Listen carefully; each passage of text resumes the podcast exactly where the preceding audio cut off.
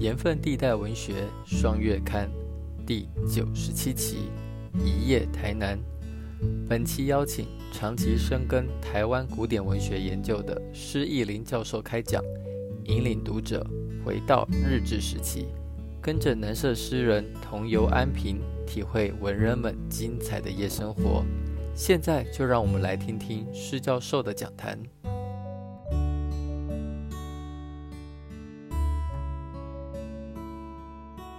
南社是在日治时期跟台北银社还有台中立社三个诗社是并立为台湾三大诗社。那它是创设于一九零六年，它的前身是在一八九七年的时候，台南的浪吟社，浪吟就是放浪形骸的那个浪吟哈。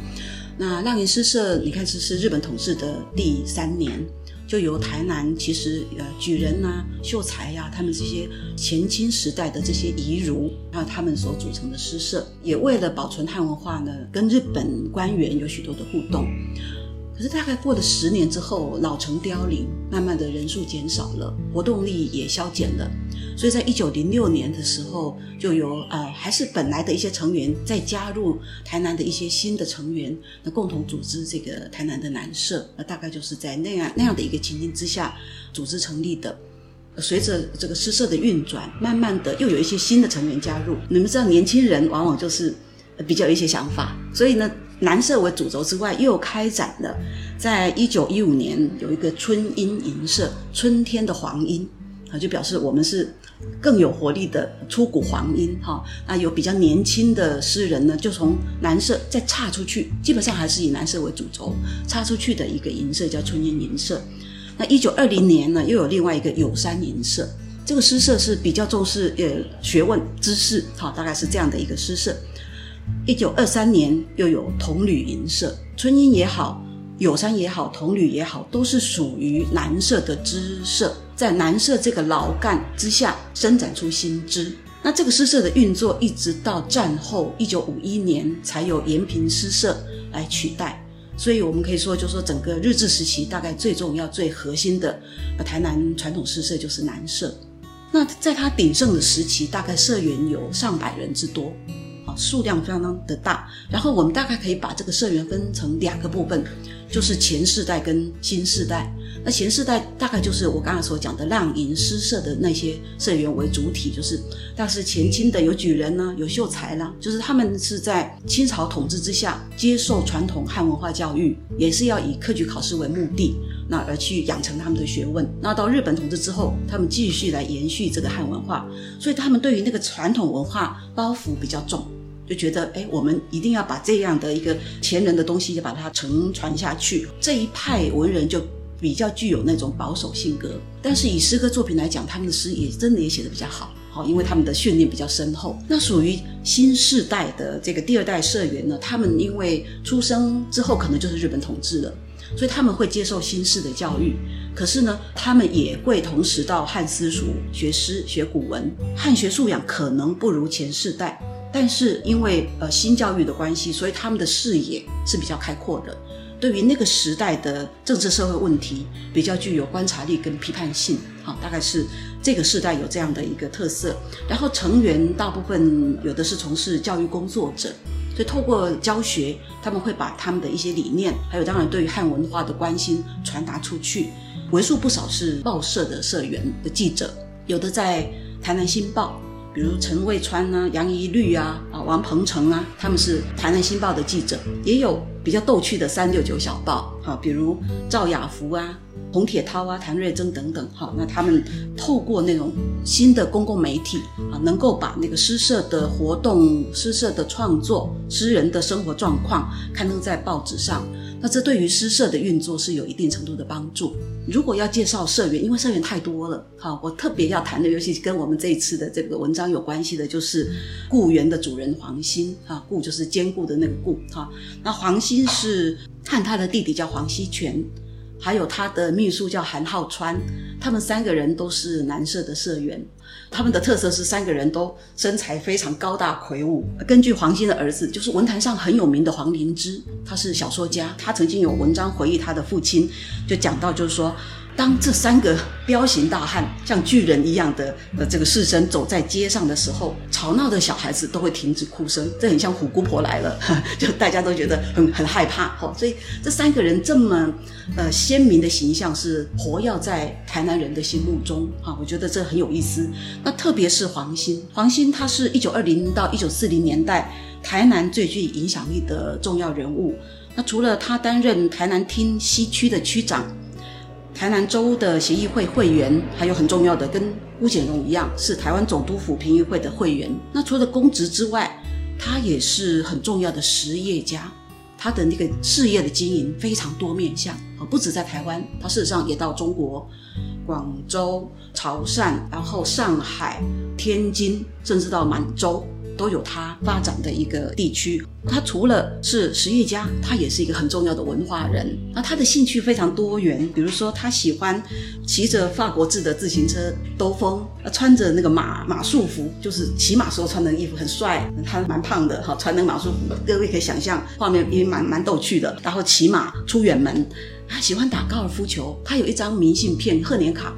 就是他在打高尔夫球的姿势，好，他拍成一张照片，来做成贺年卡。那他喜欢画画，在报纸上都有介绍，台南有新产生的画家，就是黄兴，有这样的一个画面，也有这样的报道。喜欢摄影，所以目前我们可以看到黄家有很多照片，这跟黄兴兄弟他们自己有暗房，他们喜欢摄影是有关系的。那他也很喜欢演戏。所以他推动了一个叫做共立会，那共立会呢，向社会来教导文化的扎根工作，其中有一个就是演戏，然后他自己也会扮装，比如说这次刊在我们盐分地带九十七期的文章旁边，不是选了一张蓝色西村图吗？那个是一九一四年的时候，连横从北京回到台湾，然后为了欢迎连横，就在黄兴的故园举行欢迎的诗社活动，不是只有写诗哦，他们还要扮装。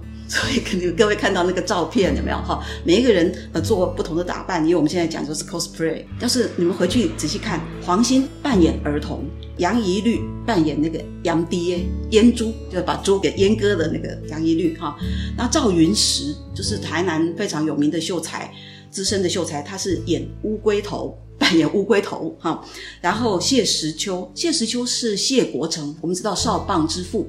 谢国成的父亲哈，他扮演护士啊，演女性。连雅堂每次介绍这张照片，大家最喜欢把它圈起来的就是连雅堂，他扮演贵妇啊，像不像？你们回去可以看一看，看一看那个照片，可以了解哈。从这个照片你可以看出哈，就是这群文人相当的有意思，不只是文学创作，在生活中呢也有很多的趣味。那我们这次要谈的1926年的南社官乐会呢，同样是由黄兴来主导。所以它也充满了趣味性。那为为什么会有一九二六年的观月会活动？也就是说，为什么文人要举行观月会呢？呃，其实传统汉诗人呢，他们喜欢组织诗社，那经常会有定期的聚会，但是。每次聚会不一定所有的成员都到齐啊，啊，有时候就哩哩啦啦，啊，因为你活动太定期了，所以他们为了吸引社员有向心力，他们会在一年里某些特定的日期召开呃某些活动，哈，那吸引更大量的社友共同聚会，比如说春天的时候。他们大概固定就会举行所谓的三月三日的休息会。那休息会是干什么呢？到水边聚会，然后浮除不祥，就洗涤那个不祥的东西。然后当然一方面要喝酒，一方面要写诗。你们可能不太了解，可是想一想，王羲之的《兰亭集序》，那个兰亭的聚会就是三月三的曲水流觞，然后来浮除不祥的这个聚会，好，这是三月三会有。然后呢，五月五，各位很清楚，端午节，好，那他们会去写龙舟竞渡的那个阳刚之美，有时候有去凭吊屈原等等，就是说端午节也是诗人比较大型的聚会的一个呃时间点。秋天的时候。有两个时间，一个是中秋节，然后另外一个就是重阳登高。那大概就一年里头，他们固定会聚会的，会有这样的一些活动点。那在这些聚会里头，可能最具有特色的是观乐会，尤其是南社的观乐会。那为什么这个样子呢？因为南社在府城嘛，府城的中秋节赏月，它不是在户内，不是在室内看月亮，也不是在台南市区。他们经常是坐着船啊，他们现在会在二重桥畔集合。二重桥是以前的旧运河的港口那个地方，好，在那个码头在那里集合，然后搭着船呢，就顺着水流一直到安平港去那边赏月。你们可以想象，就是一年里头月光最美、最明亮、最圆的美好的时刻，他们在水上荡舟而行，天上的月这么美，月光映照在水面上。那等一下我们会看他们观月会，船上也很多的灯光，灯光又映照在水面上，所以天上跟地面彼此相争辉，哈，所以这样美丽的景观不是前面我们所讲的那些，那些都是白天进行的，在夜晚的时候那个灯光效果又不一样，那特别能够引发诗人写诗的兴致，好，所以观月活动大概在台湾诗人里头，尤其是府城，因为他们有这种鹿耳门，有昆生岛，他们。坐船出去之后，可以呢来跟古代时候的他们的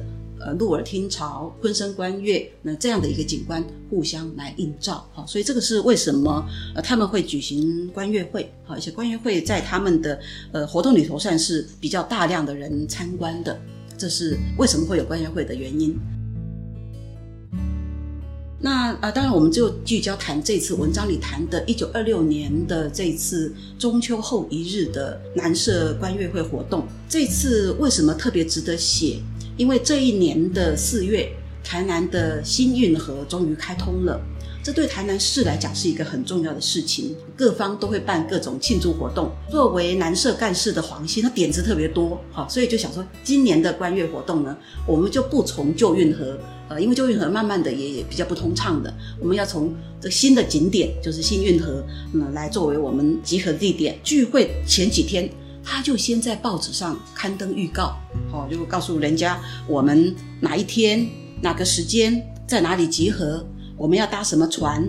我们会吃什么便当？活动的所有的细节都先在报纸上刊载，昭告天下哈，让有兴趣的社员可以来参加。然后这个呃预告里头蛮有趣的，就是它规定了，凡是迟到超过十分钟以上，因为它是六点半集合，或是你不要提供娱性节目表演的，都要罚几干杯啊酒，就是说罚一瓶啤酒。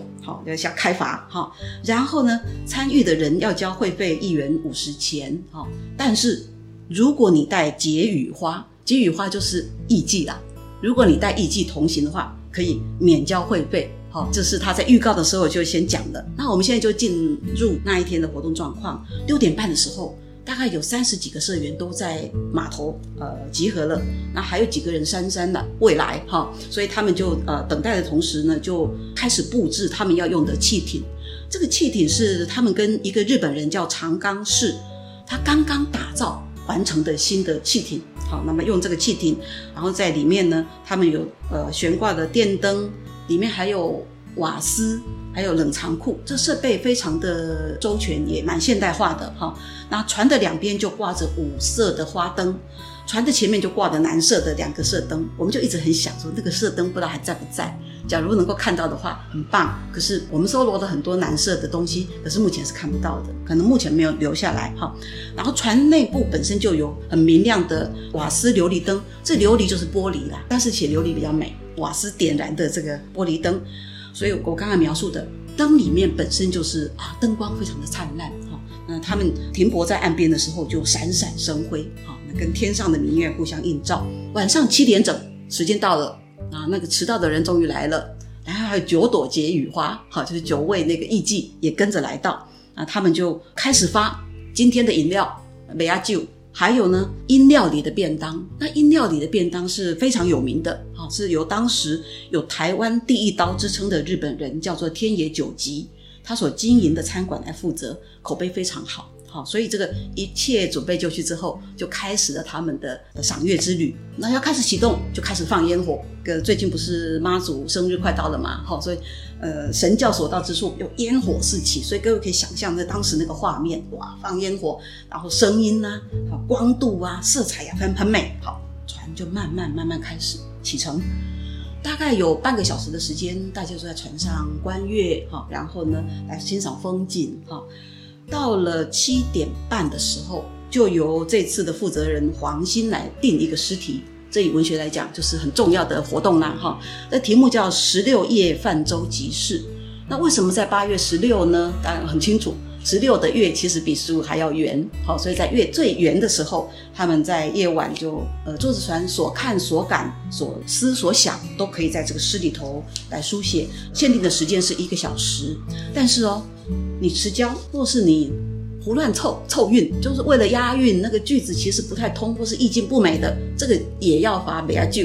好，比较就大概准备很多哈，然后他们共同推举的五位评审委员，八点半的时候收卷，然后因为时间关系，先不评选。接下来就是最热闹的娱性节目表演了。那我想这篇文章里头最呃生动活泼的，应该就是娱性节目的表演。呃，谁先表演？当然就是那个带头的黄鑫。好，而且黄鑫带来了大家不一样的经验，就是他表演魔术。这中国传统上说，传统读书人比较不会去表演这样的一个呃技术了哈。那呃文章里头他写，以现在来看可能不怎样哈，可是当时就觉得很新奇。他先拿出一张白纸。用火点燃之后，就出现了“南社万岁”四个字。哇！众人一看就拍手欢呼，觉得啊，这个好精彩啊！然后他又拿出一张小照片，然后叫博学拿着，然后我站得远远的，我蒙着眼睛哦，我闭着眼睛。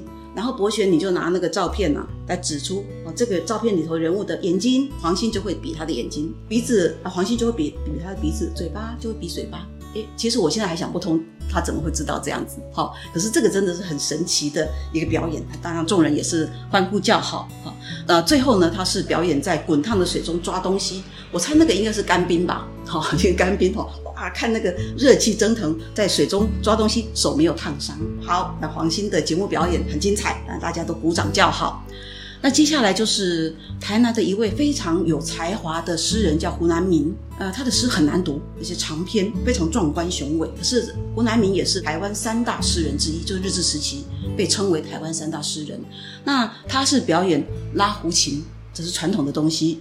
然后另外一位风车诗社创办人，可能年轻朋友比较知道，呃，最早把超现实主义引到台湾来的。那个府城诗社、风车诗社，那创办人叫做呃杨世昌，或者叫水印平。他的爸爸，我现在讲他爸爸哈，爸爸是杨天健，哈杨天健。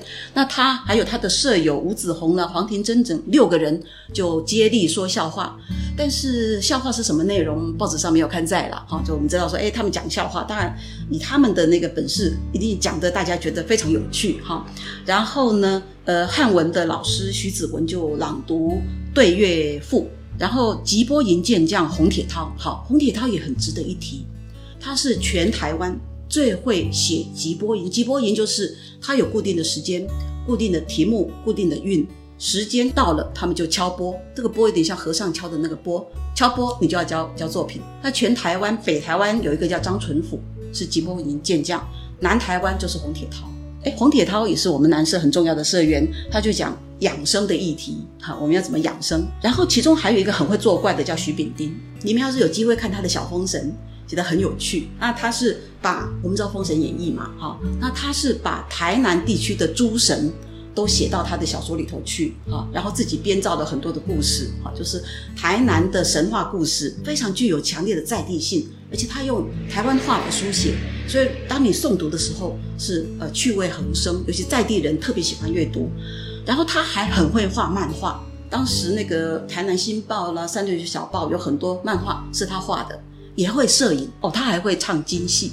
那这次他是变把戏，那他变什么把戏，在这次的报道里头没有写，但是在其他的报道我们看出他会表演口技，我想他应该也会讲单口双簧等等。好，就是说总之呢，他是变把戏。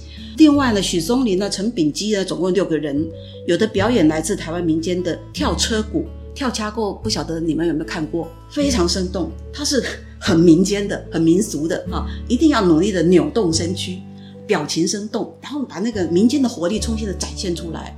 那各位想，他们都一个一个都是汉学先生呢，诗写的很好。可是在这个场合，他们很活泼，啊，跳掐过，你们回去去 YouTube 看一下，哦，掐构真的很精彩哈。